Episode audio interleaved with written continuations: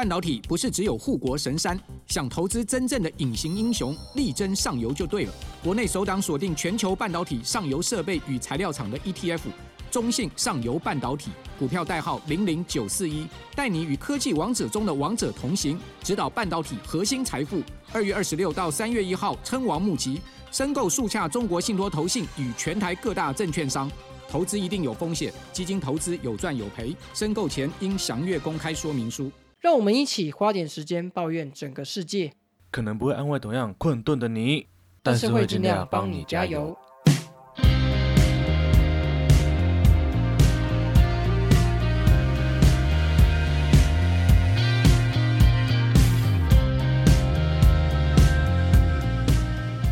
大家好，我是志春耀。大家好，我是花莲王。今天是二零二四的二月十五号晚上十一点半，又到我们不要帮我交流的时间啦。哎呀，不要帮我加油，也开工啦！刚好在开工的这一天，哎，花脸王今天开工感觉怎么样？哎，我的心情哦，就跟卖不出去的福袋一样，非常的物质啊！我以为你的心情跟股票一样飙涨起来。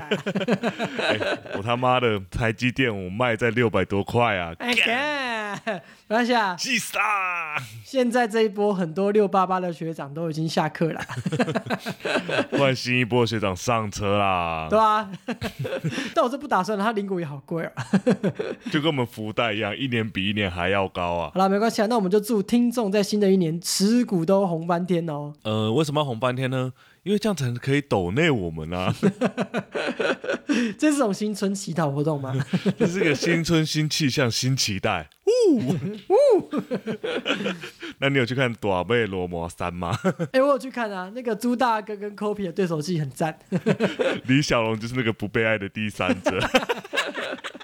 哎、最后 Kobe 跟朱大根像我都感动到哭哎、我只能说一定要留下来看片尾彩蛋。好了好了，我们干话那么多，等下真的会有听众以为大伟卢曼森真的开演了。哎、我觉得以为大伟卢曼山开演这件事还是小事，就怕他拿着票根来跟我们讲，哎、我真的有去看。哦，不太好吧？我觉得怕怕的。总统这样放下身段来演戏，这样对吗？我只能再说一次，台湾要发达，票投谢金达，跨大尾罗摩。呃，希望明年会有大卫鲁曼四。那那我先来问你，你今年刮刮乐，听说你战绩非常的惨呐、其实我去年的还是前年的比较惨，我花两千块，我中五千块嘛，然后我得到三千块，我就都把它刮掉了，所以基本上是没输没赢。但今年比较惨的是，我就花一千块，然后刮到一千五，然后我妹她花一千块刮到五百，我们想说那我们凑一凑，然后就买个两千的好了。然后我还问说，哎，这个两千的保底多少？她说一千哦，就一刮靠背零，操零呢、哎、你跟我差不多惨呢。我就是我自己是去买那个一千块的，然后一千块呢，它上面写说中奖率高达七十趴。我说干，是不是应该有保底吧？没有，我是那三十趴，你知道吗？没有，后来我去看网络上一张图，说，哎，中奖率最高，就是期望值最高的，就是你那一千块的那个。我也有买那个中奖率七十多，我就有中奖，但是我中一千五而已，没有中到它里面的大奖，很可惜。哎、我是连一块都没中到。我想说，哎、不对，在我旁边刮的都中奖，就没中奖，干，他们要感谢我吧？哎，他们中奖的时候，马上把我们那个 podcast 的名片给他，说，请你抖内不要帮我加油，哎、你中奖了吗？来，这是我的名片。是我们抖内的连接。那个见者要分红一下哦。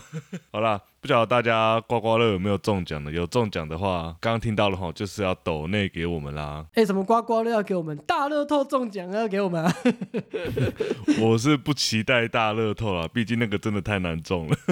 刮刮乐还比较实际一点点，一点点多那么一点点。也是啊，我们买这些东西其实也只是捐钱给台湾彩券而已。哎，不过你们刚刚不是有提到福袋吗？我觉得近几年来啊，刮刮乐的期望值跟福袋的期望值都有越来越低的趋势，你有发现？我觉得可能是刮刮乐的期望值快要追上福袋了吧。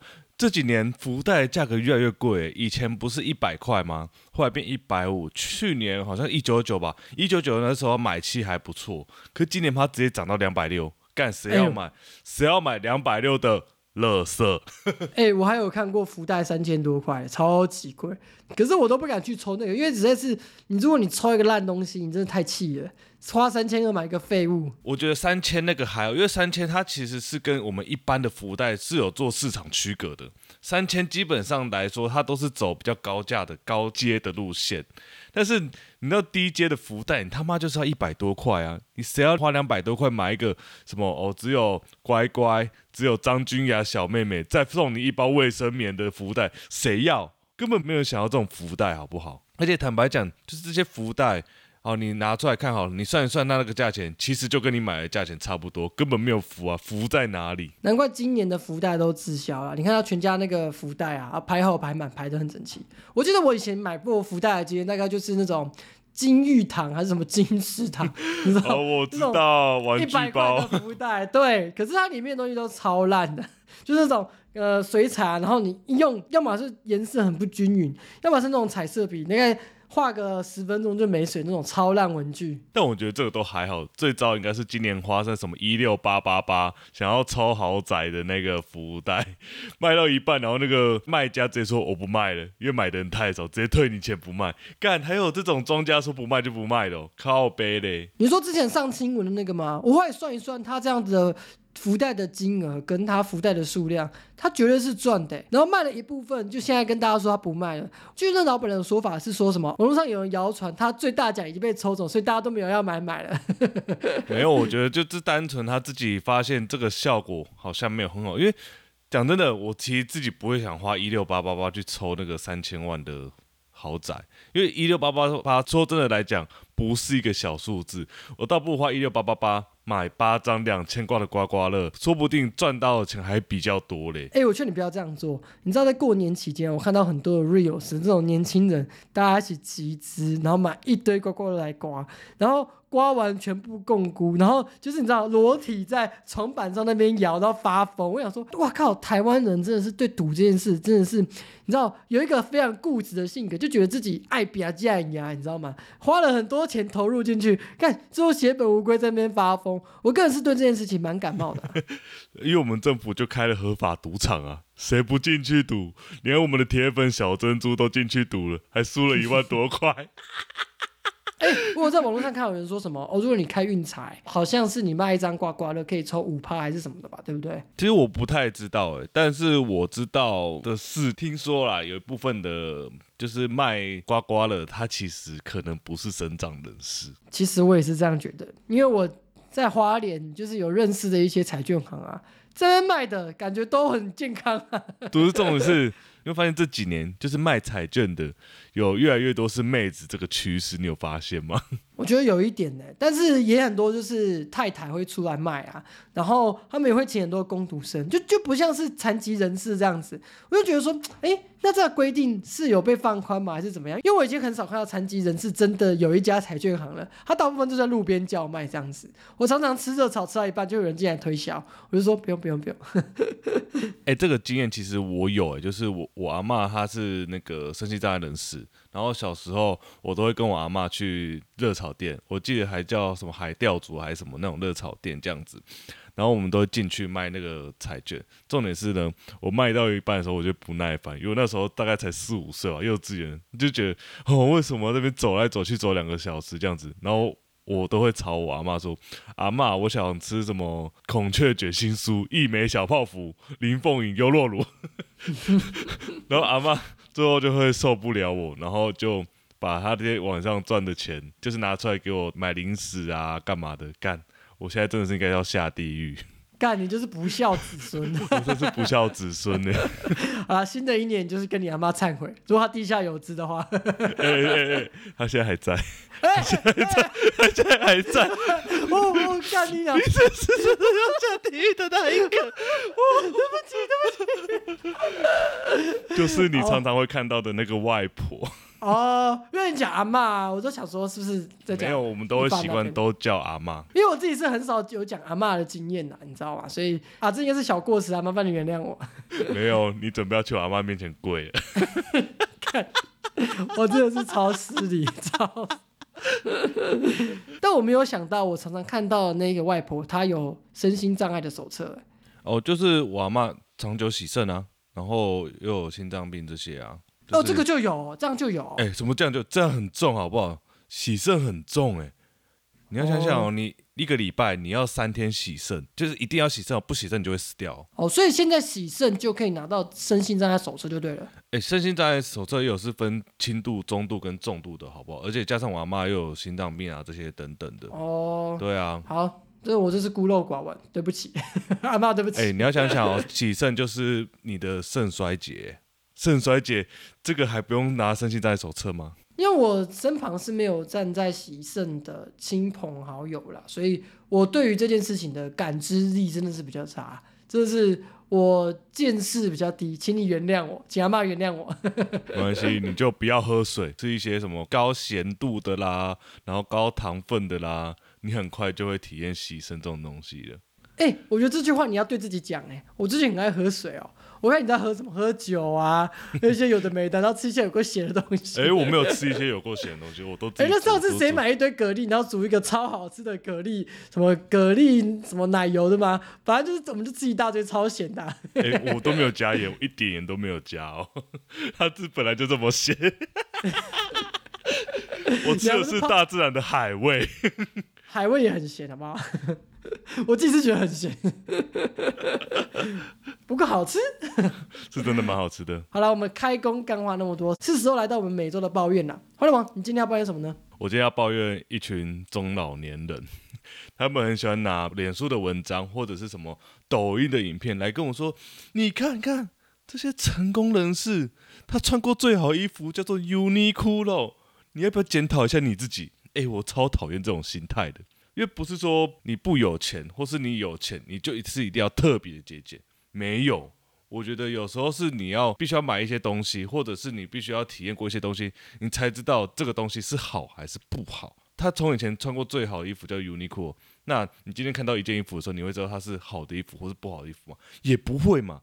但特别中老年人他们就偏偏喜欢拿这些某某人士某个地方特别节俭的影片拿来跟我们说，你们就是要这么节俭。诶，但是说不定他就只是可能哦穿衣服特别节俭，他其他地方花他妈超多钱，那你怎么不拿出来讲？反正不喜欢这种心态的。我是觉得不用太认真呐、你对抖音的影片在那边生气，而且这些抖音影片上面的宣传根本就是在你知道在网络操作一样，怎么可能会有一个非常有钱的人，他最好的衣服只有到 Uniqlo 等级？干，大家随便搜是什么阿玛尼啊，是什么 Gucci 啊，就名牌衣服，他只是根本也不知道，他这边哦哦，我平常都穿名牌啊，我现在要拍这个影片，我就穿个你知道 Uniqlo 给他拍一拍，然后大家就以为哇。哇，这为善不欲人知哎！然后年收入破百万还这么节俭，只穿 Uniqlo，我这我大家要以他为榜样。我我觉得这只是宣传而已，他可能私底下都穿一些有的没的。哎、我跟你讲，我不是对这些影片生气，我是对喜欢拿这些影片还有这些文章对年轻人说教长辈生气。这些长辈真的很令人生气耶！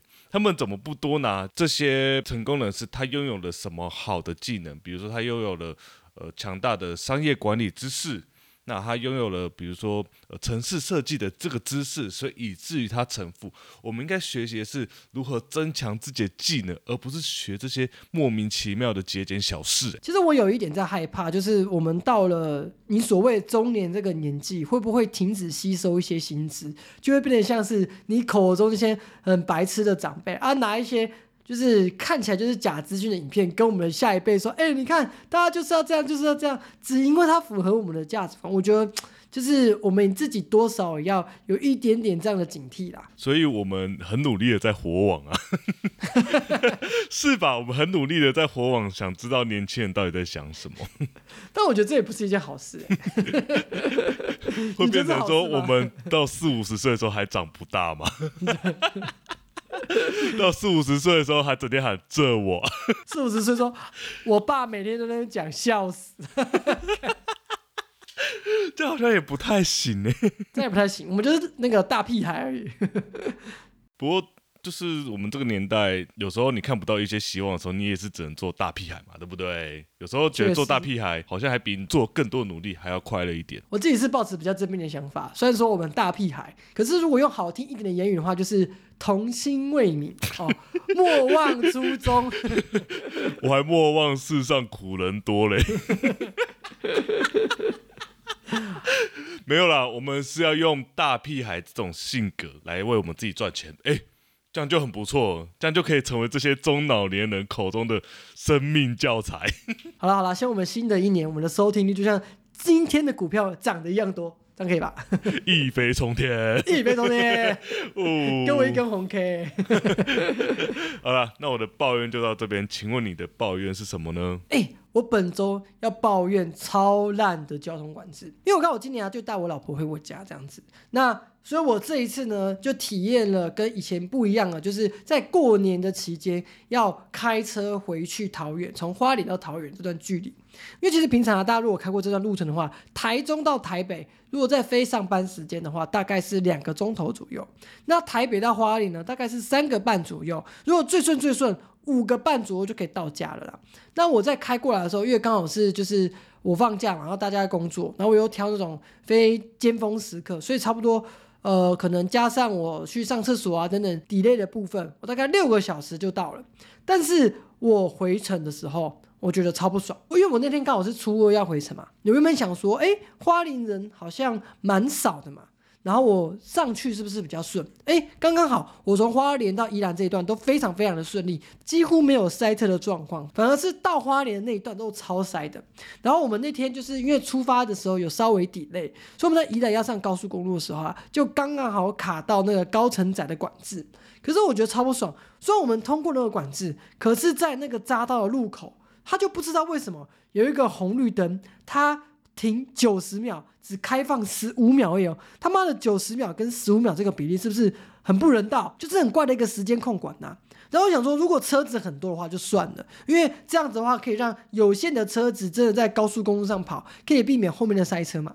可是我跟你讲哦，因为我上的地方刚好是国五的，就是第一个匝道，所以我们那边就只有我们而已，后后面就没有车了。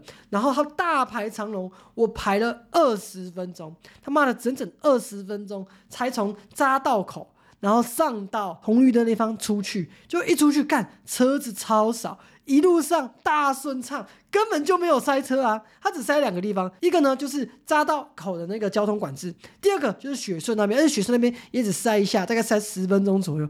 我想说，天哪，为什么明明就没有人，还要做这种交通管制呢？我真的不能理解。你刚刚讲到一个非常重要的关键呢、交通部、行政院这些长官，他们要看到什么？国五没塞车嘛？你刚刚说什么？国五真的没塞车啊，塞在下面啊。可是我就不了解啊。老实跟你说，那些在等红绿灯车，就算今天全部上国五，根本也不会塞车啊。他就是不知道在赌什么哎、我真的超不爽哎、但我自己后来就是有稍微帮这件事情想到一点解套啦，就是他可能预测今年初二啊，从花莲跟宜兰北上的人可能会比以往的多。但是我今年在花莲过年的时候就发现，哎，没有人来花莲，花莲超少人，就像平日一样，那个车根本就不会塞，好好笑。但是其实你刚刚讲的那个秒数问题，它应该是可以透过行控中心去来做调整的，所以它应该是可以去看到说啊，现在其实真的没有车，以及周围的监视器画面来看的话，诶，好像真的没有车，它应该是可以做及时的调整。所以呢，我们要怎么做？耗制 AI 化。我们要导入 AI 这个东西，要让台积电赚大钱，我们股票就会涨了。我跟你讲，你这样一做，又有人要靠北科技执法。哎、我觉得他们的确一开始设想到会有车潮众多这件事情是没有错，是好事的。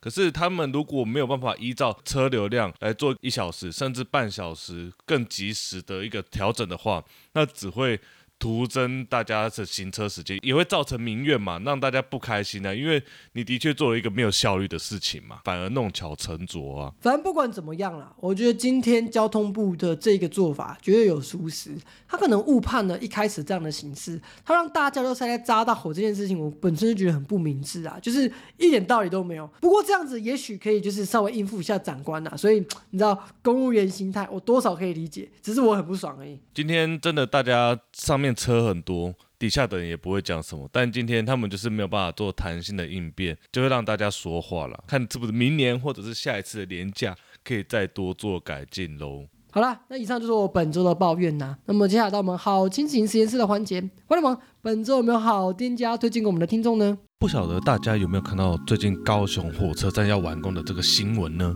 其实我自己在出差的时候也蛮常到这一带来出差这样子。那高雄火车站后站呢，它那边的饭店其实有几间价格是蛮实惠的，可是其实有一个缺点，就是一出后站没有什么好吃的。那我会推荐大家，如果愿意走五到十分钟的话，热河街这一带，也就是高一这边呢，其实有不少好吃的店家在这边哦。那不管是喝的啦，或者是吃的，都有几个老字号的店家。那我今天要介绍的店家是上海生煎汤包。那这间上海生煎汤包呢，它其实已经营业了二三十年，算是当地一个老字号的知名店家了。那他们主打的呢，就是生煎汤包。什么是生煎汤包呢？哦，原来就是把小笼包拿去油煎之后，又有新的风味这样子。而它的生煎汤包呢，他们会有非常多人像流水线一般的，会把汤包先包好。你会在排队这边呢，看到他摆了三四个平底锅，那里面也放下不。不少的油，为什么？就是要让这个生煎汤包煎的酥酥脆脆的啊！用半煎炸的方式，把小笼汤包直接在里面油煎，哇，那个滋滋作响声音，再加上它盖上盖子，过了一两分钟，打开盖子，哇，那个饱满 Q 弹的面皮呢，让在排队的大家每个都是眼睛为之一亮，巴不得自己就是拿到刚起锅的这位顾客。那这个生煎汤包呢非常厉害，因为它内容其实位置不多，所以我都会用外带的方式外带到饭店吃。因为其实如果你赶快回到饭店的话，它的汤包都还是热的，皮也都是酥酥脆脆的。而它的生煎汤包呢，记得就像我们吃小笼汤包一样，一定要先用筷子戳过，让热气溢散出来，并且用筷子把它捏起来，你就发现满满的汤汁流下来啊，放进嘴里真的是一大享受。那除了生煎汤包呢，它的油豆腐汤也是蛮有名的。建议可以买一个生煎汤包，再加上一个油豆腐汤来做搭配。可惜的是，它就是有点小贵啦，它六颗小盒的就要七十块了，一颗真的是要价不菲。不过呢，一般我们小笼包都是吃到用蒸的，用煎的这个方式真是蛮少见的，而且它的口味的确也是对得上它这个价格啦。那么它的位置呢，就在热河街上。如果你是从高雄火车站，或者是搭高雄捷运到高雄车站的话呢，走出去大概五到十分钟就会抵达喽。如果你喜欢本次介绍呢，记得要到店品尝，并且给他们五星好评哦。那以上这就是本周的好心情实验室上海生煎汤包。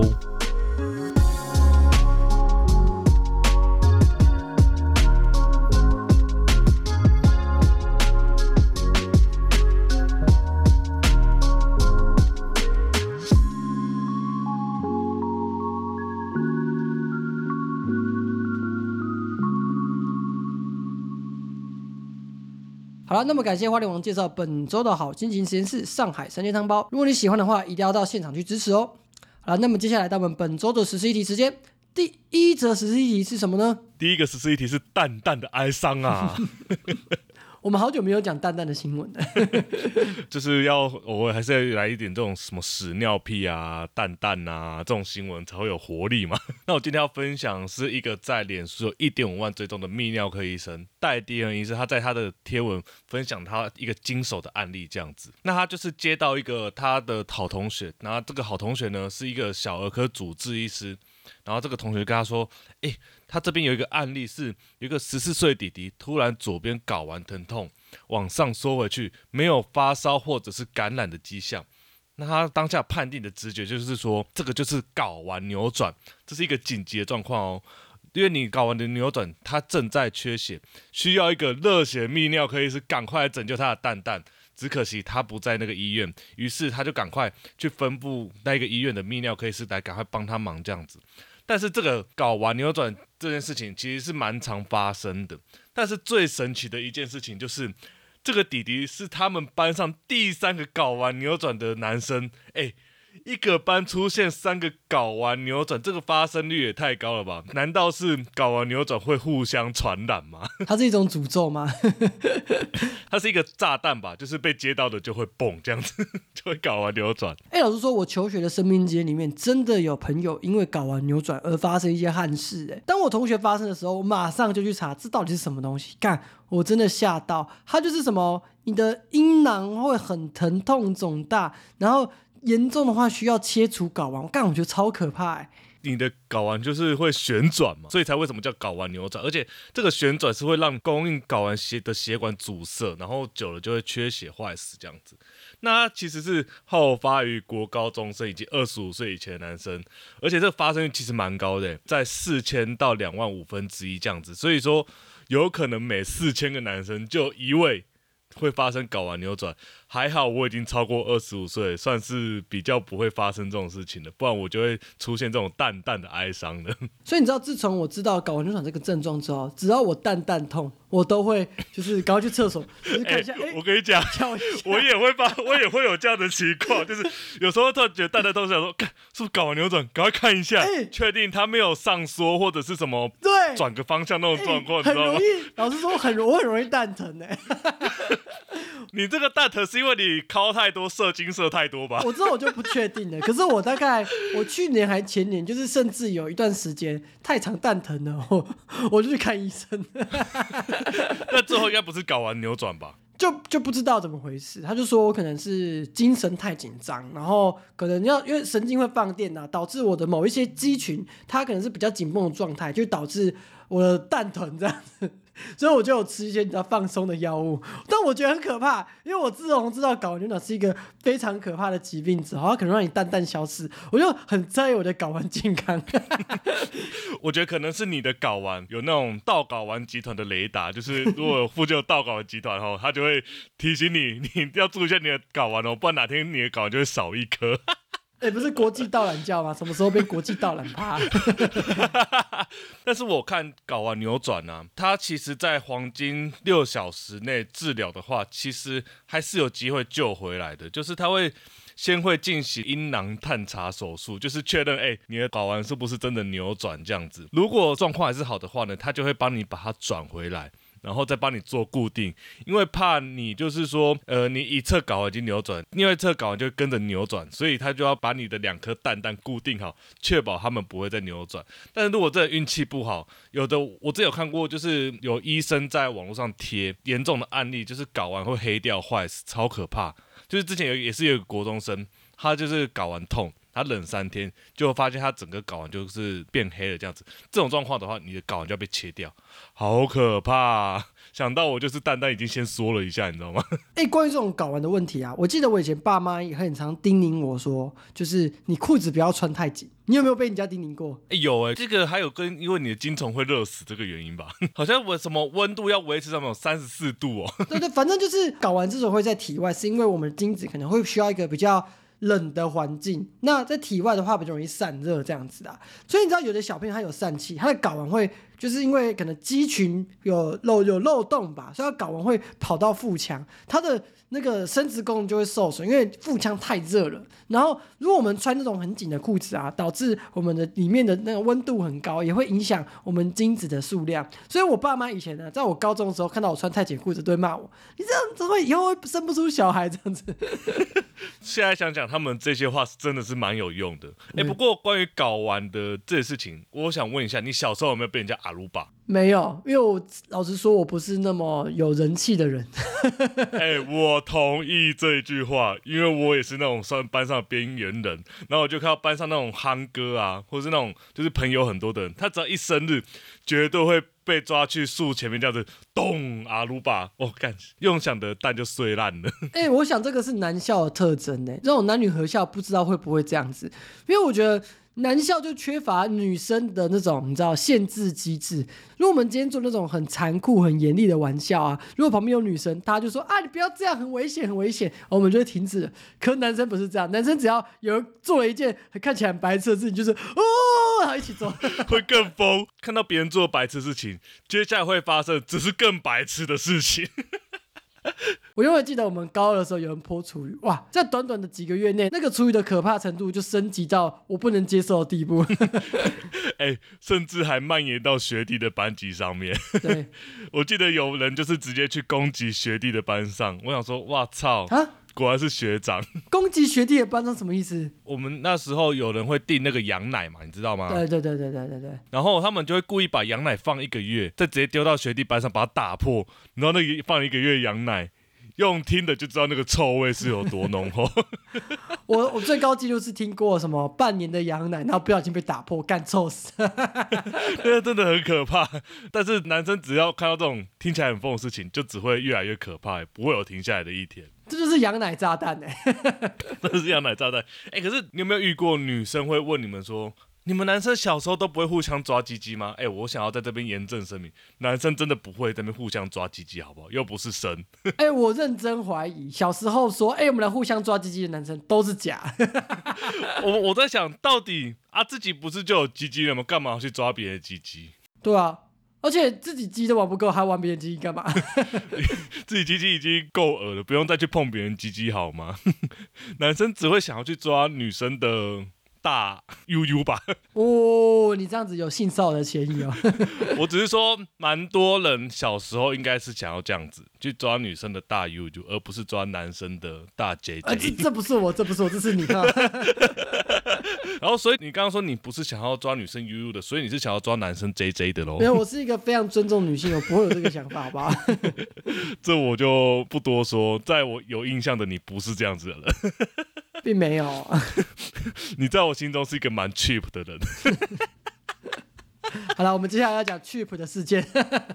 现在讲说，哎、你很 cheap 哎、已经不单单只是说你这个人非常的廉价，可能还会再多其他一种负面的含义了哈。然后你这个人很大头针，你这个人碰风，也可以说你很 cheap 吧。你这个人讲话很球，也可以说你很 cheap。好了，赶快跟大家解释一下，这次 cheap 又引起了什么纷争呢？听我说这件事情的起头啊，我真的觉得没什么，只是后来 cheap 的回应真的让人家觉得说，哎、你的回应这么的嚣张跋扈，这样很难让更多人去同理你耶。所以我觉得他会有起这么多争议，很明显就是他缺少一个很会做公关的人，他自己做公关的下场就是妈的大烟上这样子。好啦，那事情的经过是什么呢？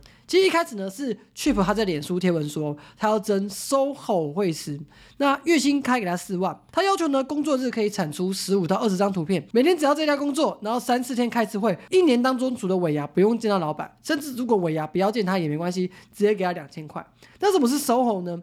那 SOHO 其实它就是通过网络等通讯工具啊，你在家就是办公室。简单来说，SOHO 就是自由工作者或者是接案的人呐、那这篇贴文的起初其实蛮正向的，就是啊、大家留言都还不错啊，就说哎、这个工作还不错还不错。但是呢，你知道 Chip 他在网络上树大招风嘛，本来就有很多人讨厌他，他就开始挑他这篇贴文的毛病。那这些讨厌 Chip 的黑粉就说什么呢？哦，他就是一个惯老板，因为你看哦，工作二十天好了，然后每天产二十张图，一张图。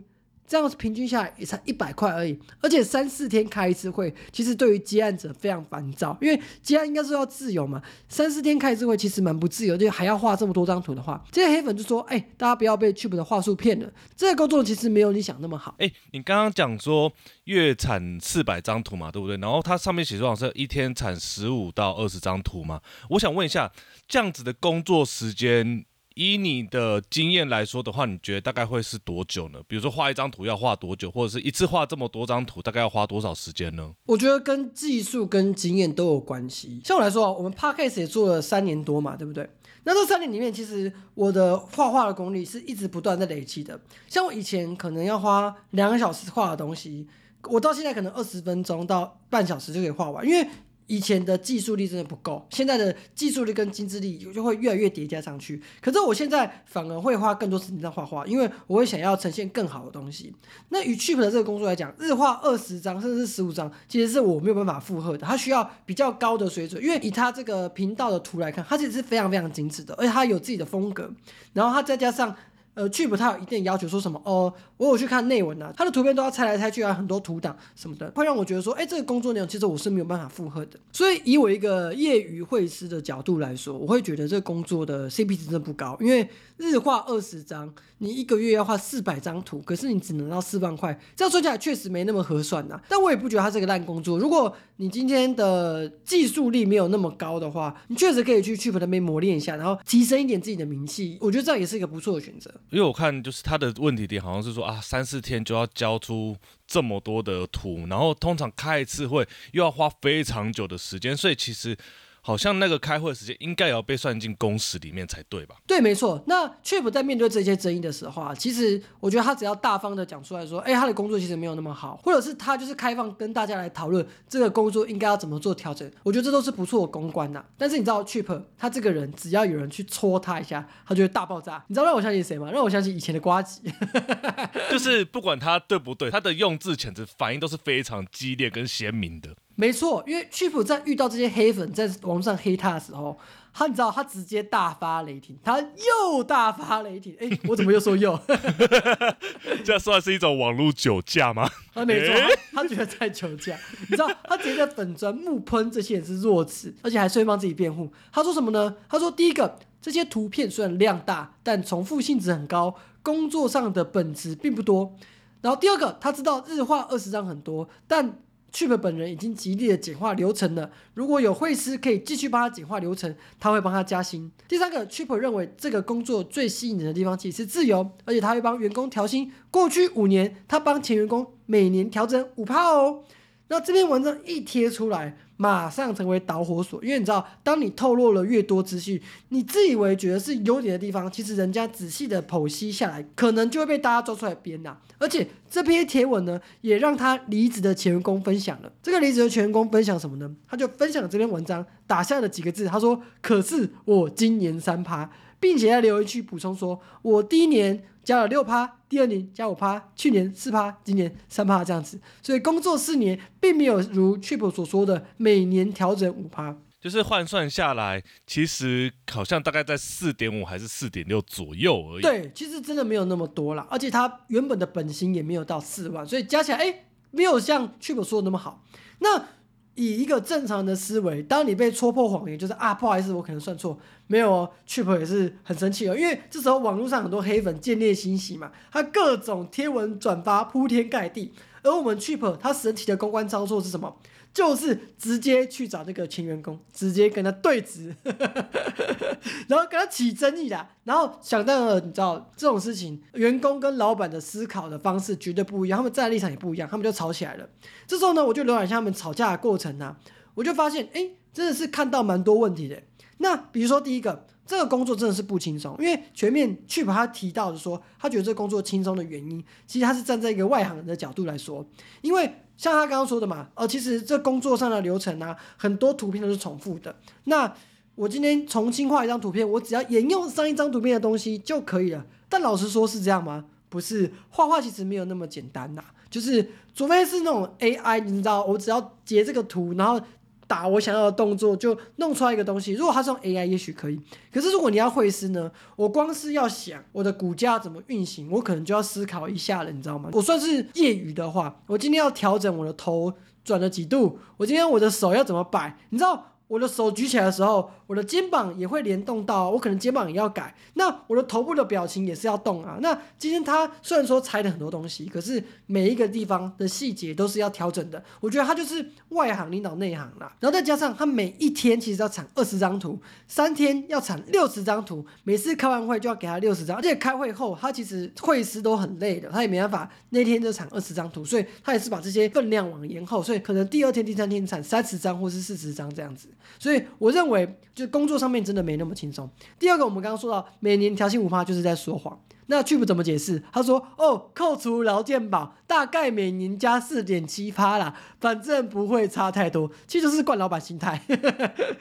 但我觉得他还要硬凹这四点七趴，我觉得就是你就真的连四点七趴都没有，你为什么还要再凹那四点七趴呢？其实你就是你可以说我们会加薪，那可能真的加薪。数字没有我一开始讲这么多，这样子可能我自己算错，那这样不就好了吗？就啊硬凹这个小数点后面的数字，我觉得就真的不是一个大方老板会有的心态。他文章里面还有提到什么？哦，只要前员工有帮他整理图档，就加十趴月薪。可是后来前员工也说没有啊，他也没有答应过这件事，他甚至没有听过这个说法啦。再来，当你的工作上面遇到一个问题的时候啊，他只帮员工调十趴的薪水，就要他解决一个问题。诶，为什么当这个工作的分量变多的时候，他不直接再请一个人就好，而是他要用这个十趴的薪水换来这个人要多做一个工作，其实蛮累的欸。哎、其实这就是标准台湾老板的心态啊，想要说啊，我帮你多加十趴，可是你一个人就要做两个人的工作你。看，算四万好了，四趴才加四千，他要多做一份工作，干谁才要？我还不如赶快再去找一个四万五或是五万的工作，因为你今天你本来的薪水不是高薪的工作，如果你今天是一个好四十万的工作，帮你说加薪十趴，哎。其实真的蛮有感的，因为他的基数、他的本金是大的。问题是，今天如果提一个两万八的工作，说我帮你加十趴，干，那我为什么不去外面随便找都有三万五的工作？对对对啊，而且你找那种白天上班的，然后晚上去跑 Uber，干随不随便都超过。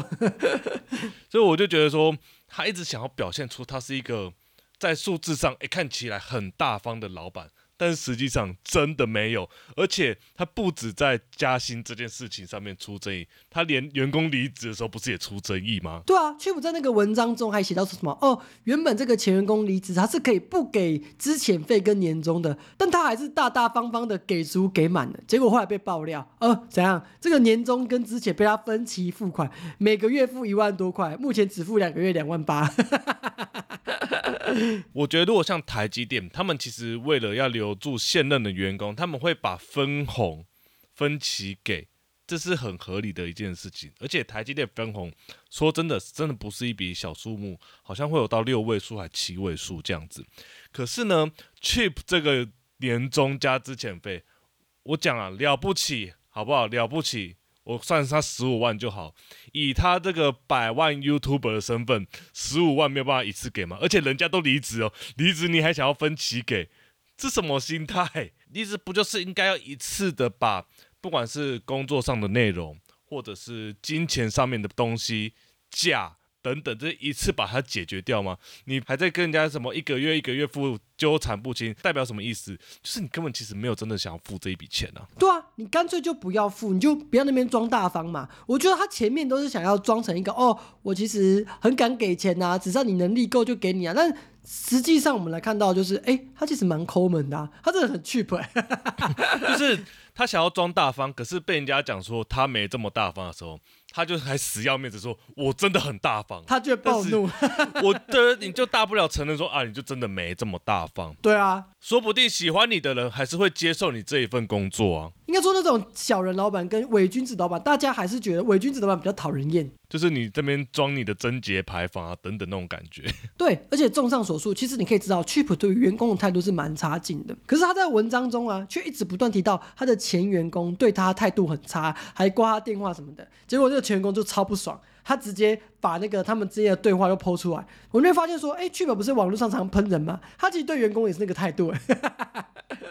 我觉得这种算是比较副本的一些事情，但是就根本来说，就最现实面的金钱这个部分，或者是公司的福利来讲的话，他就真的是已经站不住脚，更别提后面他对于员工态度这些属于加分性的一个项目。应该说，我觉得他在第一篇贴文的时候，他就想要营造出一个自己是一个还不错的老板。结果后来前员工就现身说法，把这些都通通打脸。我想他一定也很不爽。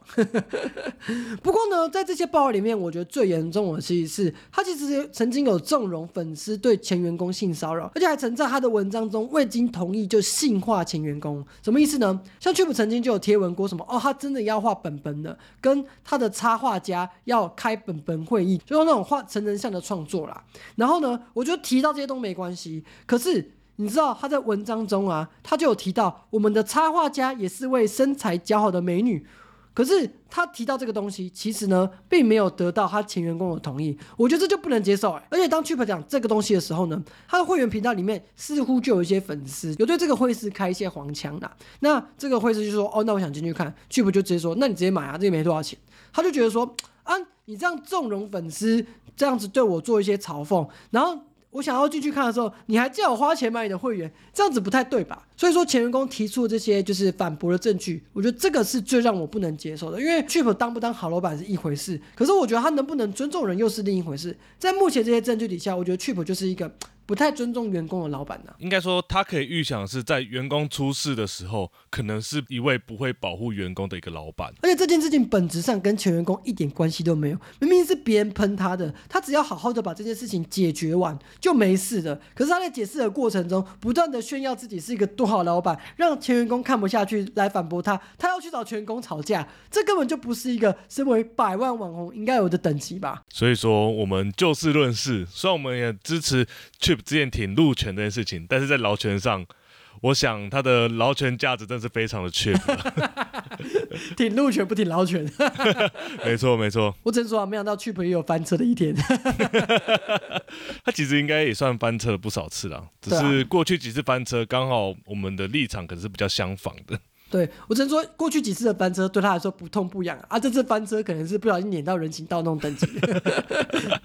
没错，好了，那我们应该要来到这礼拜的最后一则新闻了，哎，最后的新闻也是让人家觉得蛮难过的一件事，哎。而且也很瞎哎、无法理解为什么会有发生这种事情。而且最近这些受害者都是婴儿，哎，我觉得好可怕哦。像是你知道美国啊，他在前阵子有一位年轻的妈妈，她就把自己的一岁大的女婴哦放进烤箱。警察呢就接获报案到现场的时候，这个女婴呢就已经死亡，而且全身都有烧伤的痕迹。那为什么会这样呢？而这个母亲玛利亚就跟他们的家人宣称说，她本来想去午睡一下，就把婴儿放下，结果不小心把女儿放进了烤箱，而非婴儿床。我就觉得说，哎，我们美国的烤箱有这么的方便吗？就是随地可见，呃，一放进去就开始烤吗？因为我记得烤箱不是你还要调整温度跟时间，它是一个复合性的动作，它不是一个你丢下去之后它就自动运行的一件事情呢。因为我可以理解，就是说美国他们的厨房设计是会把什么烘碗机、洗碗机、烤箱都放在他们的橱柜、壁炉下面，这是很合理，所以他会做一些放下的动作，也是很合理的。可是当你在操作烤箱的时候，通常你应该会是丢下去，关上门，然后再转它的温度跟时间。这不太会像是哦，你一个晃神，你把小孩子丢在那边之后，就会直接让小孩惨死的一个动作或可能性吧。由此可以推论，这个妈妈的精神状态就不是很正常，你知道吗？因为如果正常的人，应该会是直接就发现那是烤箱，他是不是有嗑药？其实我有在怀疑耶。但我觉得也有可能，或者是这个妈妈本身就不适合生育小孩啊。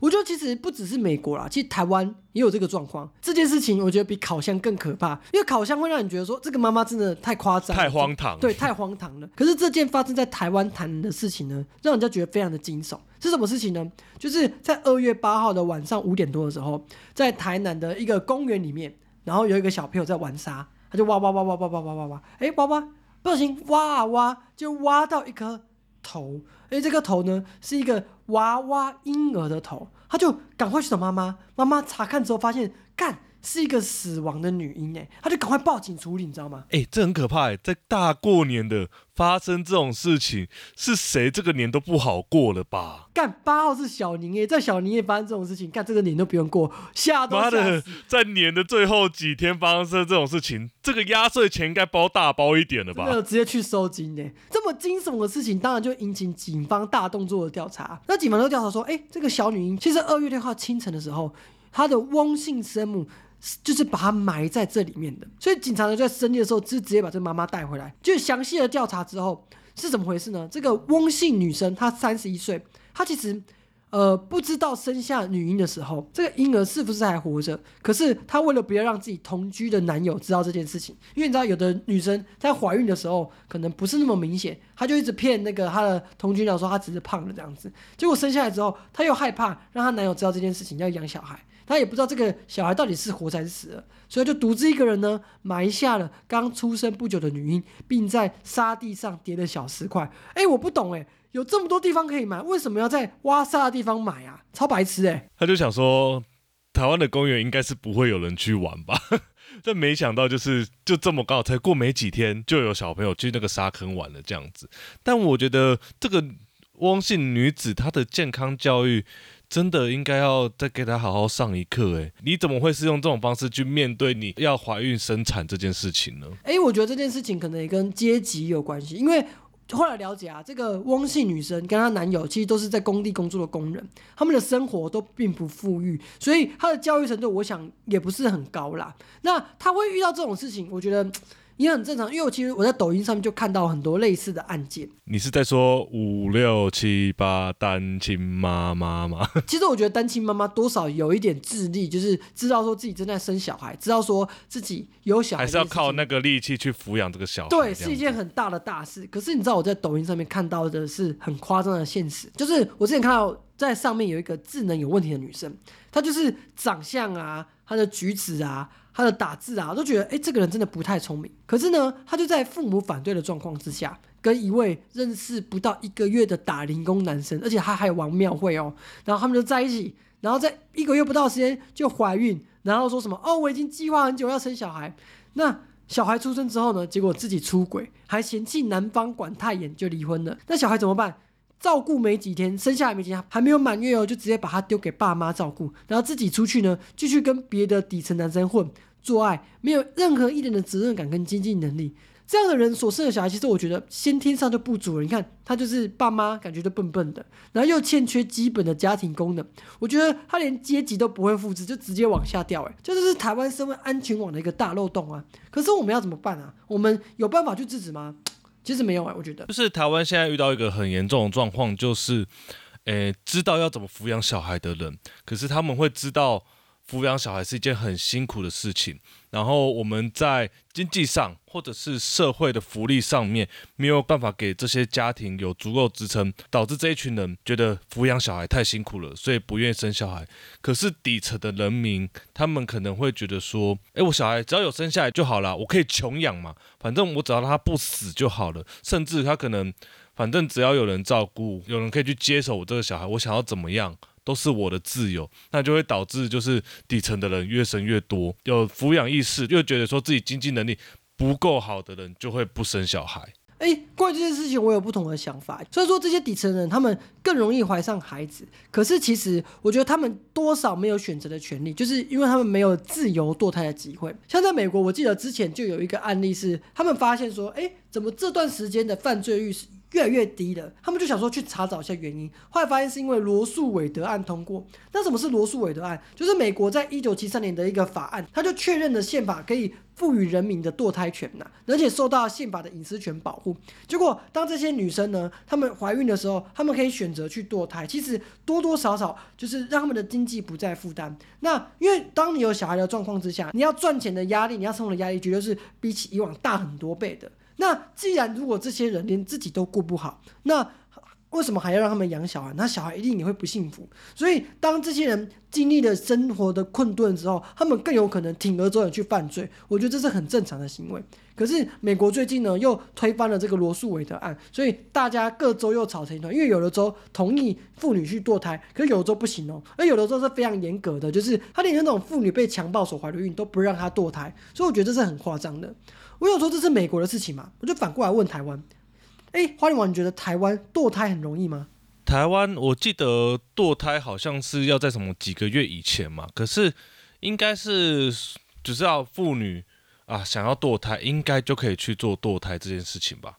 哎，没有哦，我跟你讲，如果你在台湾，你人工流产可能会触犯刑法的堕胎罪。像我们的刑法二八八条就说啊，怀胎妇女服药或以他法堕胎者，处六个月以下有期徒刑、拘役。或者是三千元以下的罚金，除非你是因为疾病或者是防止其他生命危险的必要才可以堕胎，因为这个法律非常的严格嘛。所以后来就有一个优生保健法，就把这个法条稍微放宽啊。虽然说你怀孕，但是只要你有以下的条件，比如说你本人或配偶有一些遗传性的疾病啊，或在医学上确定这个怀孕或者是生产会让你有生命的伤害，或者是说这个。胎儿有畸形的发育，或者你是可能是有强制性要等等的原因怀孕的人，你就可以堕胎。可是这些东西它还是有一些条件，就是你必须要经过你的配偶同意。所以这其实台湾的妇女啊，在堕胎的时候，其实还是有受到很大很大的限制的。我觉得台湾在这么文明的状况之下，还去限制妇女使用子宫的权利，我觉得这是一件非常荒唐的事情。我现在要比烂的就是 台湾比起现在的美国还要好。刚刚讲的嘛，因为美国推翻那个罗素韦德案，导致女生完完全全不能有自己堕胎权利嘛。但是台湾至少你还可以有部分的时候有堕胎权利。但是我觉得这个是在比烂。对，这是在比烂。对，其实我觉得之前有一部分女性倡议者，他们有提出一句话，我觉得非常好，就是你的子宫不是你的子宫这句话。就是来反映，就是说台湾现在法律女性要堕胎要经过配偶同意这件事情。诶，我其实觉得很纳闷诶，你要堕胎为什么要经过你的配偶同意？这又不是配偶身上的东西。就如果今天你的配偶要结扎好了，是不是也要经过你的同意？反过来这样讲，所以我觉得这样的法令定下来其实是不太合理的，因为子宫就长在女性身上，她应该有充分的自主权才对啊。我觉得我们台湾现在在强调这么多自由民主精神的状况之下，我们还是在某些方面是很保守啊。不管是你知道像是大麻合法化，还是像是这种子宫的使用的问题，我就觉得，哎。为什么我们某些法案还是卡在一个非常保守的阶段？可能跟我们的政治人物的年纪是比较大也有关系。可是我我会觉得说，像是生育这么大的一件事情，我们台湾更应该让这些年轻的爸爸妈妈可以去有更多的权利去思考自己到底要不要生小孩。因为以我自己本身的经验，我只能说，没有准备好的家庭，那就不要生小孩。因为这个对爸妈对小孩都是一件好事。我看过很多人一时冲动生了小孩，想说哦，我就把他养到大，这样也是一个功德。没有，他根本就是在造孽。这个妈妈没有足够的经济实力，没有足够的知识，他生了这个小孩，这个小孩如果幸运一点，他可以安全长大就算了。他如果不幸运呢？他可能可能身体上有一些疾病，精神上有一些问题，甚至是跟这个整个社会格格不入，他就会恨他的父母，恨这个社会。他可能就说：啊，你干嘛把我生下来？这个对爸妈来说也是个心理的压力跟负担。对于小孩来说，他出生就在地狱，这不是一件好事吧？我觉得这种事情应该在我们这个时代就被终结掉。而且坦白来讲，如果你父母不能给他一个良好的价值观的话，这个小孩出生不仅是会害了自己，害了父母，也有可能会因为他有错误的价值观。反而可能会造成这个社会严重的一个伤亡哎，所以如果你真的想要生小孩，真的是要先确认至少你自己是有一个健康良好的价值观，然后你真的也要有一些足够的经济能力，你才能给予这个小孩好的教育、好的视野，他才能有比较高的几率往一个好的方向走嘛。没错，我觉得你如果在北部生活，一个家庭的月薪收入一个月没有十万，我觉得你就不要生小孩了。我觉得十万都是穷养了，这我，哎，我们这没十万呢，没有十万啊，穷养啊，穷养，养猫就算了啦。其实真的还就是除了我们自己的一些观念之外，政府真的是应该要多给。年轻的爸妈多一点的支持，毕竟我们可能光一个月的经济支出就会非常高的话，那我们当然就没有多余的心力可以照顾小孩。为什么？因为我们有了小孩就是增加我们的经济支出，那为了满足这些经济支出，我们可能就会牺牲掉育儿的时间。那牺牲掉这些育儿的时间。很有可能我们的小孩就会在这一段时间就走偏了，或是接触到不好的东西，我们却没有办法及时的帮他导正回来，这是一件非常可怕的事情啊！而且现在很残酷的事情是。大部分的年轻人都是享乐主义，如果生一个小孩让自己陷入地狱，干那大家都不要生呐。所以这就是为什么现在生育率那么低的原因，因为生小孩只让自己变得更痛苦而已。你没有听过一句话吗？不婚不生，快乐一生。其实我觉得还有一个原因，是因为在这个世代生小孩代价比起以前高的太多了。没错，就是以前不管怎么样，我们都是苦，所以。好像多生一个小孩，其实再苦一点点而已。可是现在的这个情况下是多了生一个小孩就会苦非常多，对，所以大家就会不想生了。不如两个人过好就好啊！你看不生小孩真是太轻松了。现在的人选择养猫养狗，一部分的原因是因为你养猫养狗，你不用负担到它可能十五年、二十年以上，而且它真的离开的话，其实你也没有太多的责任。要负担在你身上。如果你好好顾一个小孩，结果他在国中的时候被人家捅刀死掉，干你就会伤心死；或者是你养不好小孩，他在国中的时候去捅别人，这也是一个影响社会安全的事情。所以你看，生小孩这件事，如果一直连接到一些痛苦的情形的话，那大家就不生啊。难怪台湾生育率全球倒数啊！哇，真的耶，因为你的小孩不是捅死别人，就是被捅死，哎，哇，真的太可怕了。不晓得大家会不会想要生小孩呢？